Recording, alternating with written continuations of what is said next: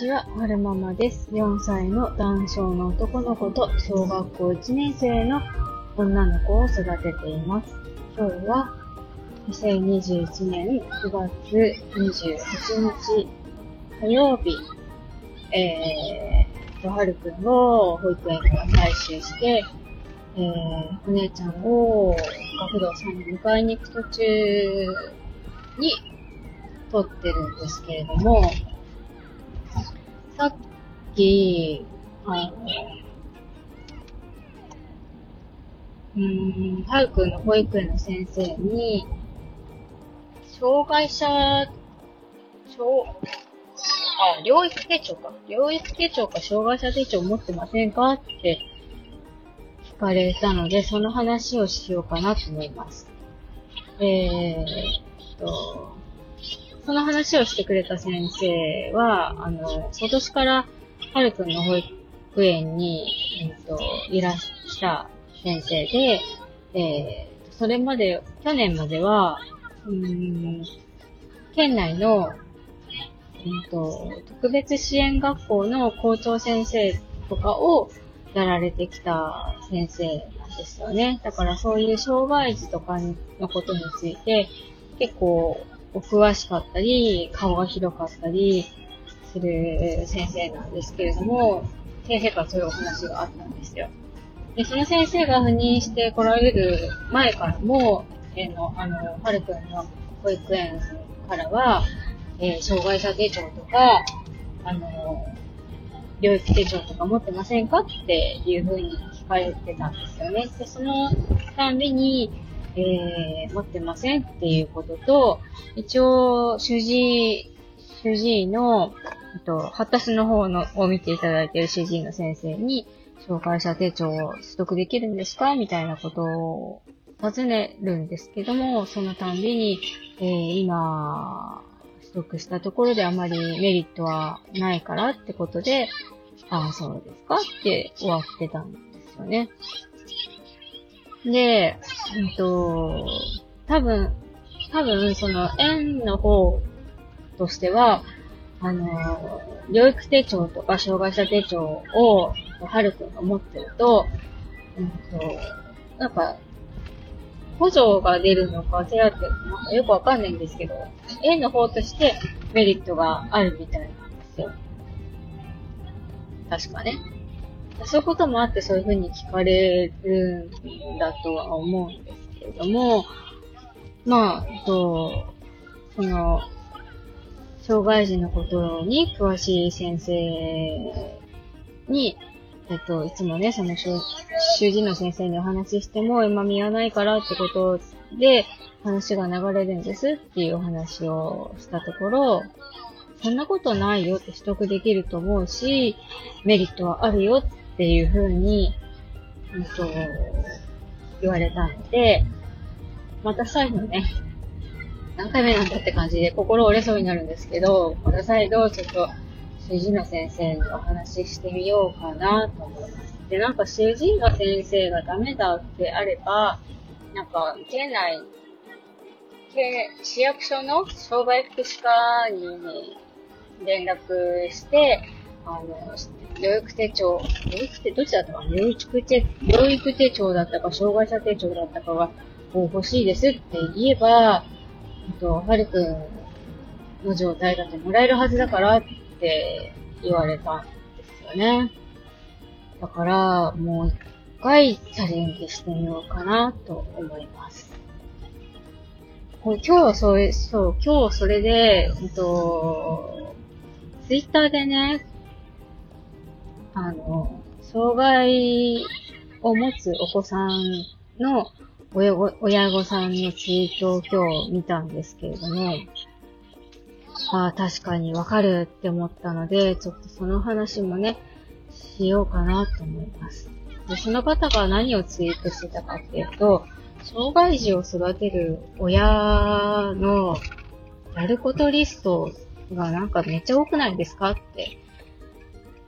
いうふうにツイートされていて、確かにわかる、すごいわかるって思いましたね。で、まあ、病院にその持病を持ってたら通院もしなきゃいけないし、療育、発達の遅れがあるから療育にも行かないといけないし、あと、いろんな申請とかも、うん、健常の子のに比べて、しなきゃいけないものもあるし、まあそれ申請することで、えー、私たちが得られるメリットがあるから申請するんですけど、まあ申請しなきゃいけないものもあるし、あと、健常の子だったら、学校とかも、えー、案内が来て、小学校なんかもその、言われた通りの学校に入ればいいところを、うーんと、はるくんみたいな知的の障害がある子なんかは、いろんな選択肢があるじゃないですか。普通の学校の宗教に入るっていう選択肢もあるし、そう、そう、ん？その、支援学校に入るっていう選択肢もあるし、普通の学校の普通級じゃなくて支援級に入るっていう手もあるし、で、それに伴って、健常の子よりもずっと前にそういう情報を取得しなきゃいけないじゃないですか。で、学校入ったら終わりじゃなくて、それがずっと続くんですよね。学校入って、その、修道するときに自分でちゃんとこう、いろいろ考えて判断できるような発達状態になってればいいんですけれども、まあ、そこまで発達が追いついてなかったら、まあ、私たち、私たち親だけじゃなくて、きっとその学校の先生とか、えー、行政の方とかといろんな相談しながらやっていくんでしょうけれども、やっぱり親の方からも、その就労に関してどういったものがあるのかとか、えー、考えて話し合っていかないといけないじゃないですか。普通は、わ、取り締まってる。普通は、ねえ、あの、なんだろう。なんだろう。普通は、学校入って、あ、高校卒業する頃には、もう自分でいろいろ、うん、選択して考えれるようになってて、自分の進路とかも決められるけれども、やっぱり知的障害がある場合には、やっぱり親がある程度、伴走してっていうのかな？一緒に考えてあげなきゃいけないと思うし、そう。そうなんです。自立するためには、どうしたらいいかとか、グループホーム入ったらいいのかとか、あと、自分たち親が亡くなった後の資産管理をどうしたらいいのかとか、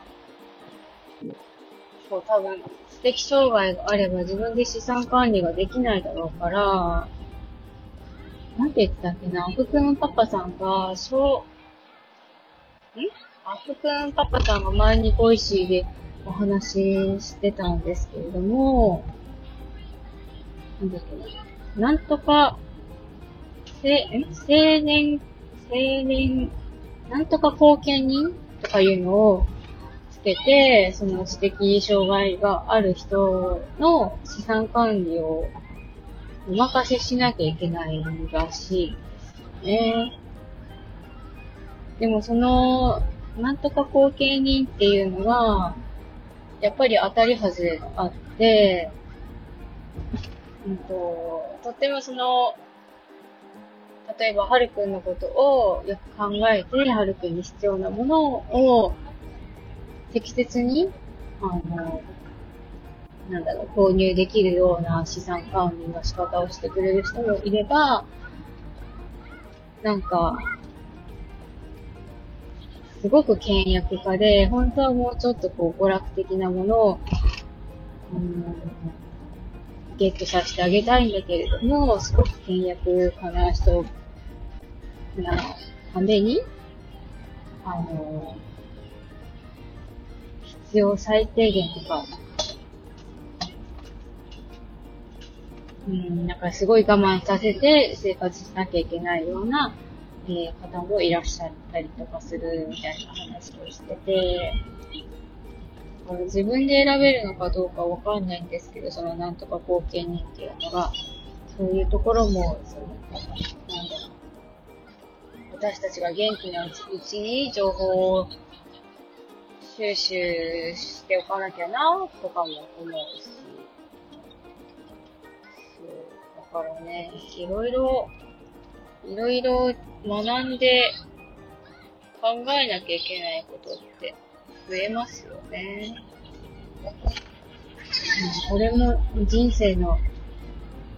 なんだ学びの一つなのかなとも思ったりします。何が言いたかったかっていうと、何が言いたかったんでしょうね。うん、何が言いたかったんだろう。結構頑張ってるよ。結構頑張ってるよってことを言いたかったのかな。うん、でもなんか、うん、ボイシーとか、ツイッターとかインスタとかでそういう情報をが入ってくるように、例えばハッシュタグをフォローしたりとか、あと、その男性の方たち、男性の子供を持つ親御さんたちのツイッターとかインスタをフォローしたりとかして、なるべく情報が自動的に入ってくるようにしてるんですけれども、夫はしてないからそういうところももやもやしたりとするんですよね。二人の子供だから二人三脚で情報を取得して将来のこと考えていこうよって思うんですけれども、なかなかね、難しいですよね。何が言いたかったんだ？何が言いたかったんでしょうね。私頑張ってるって言いたかったのかなまあいいや。最後までお聴きくださいまして、ありがとうございました。それでは、また。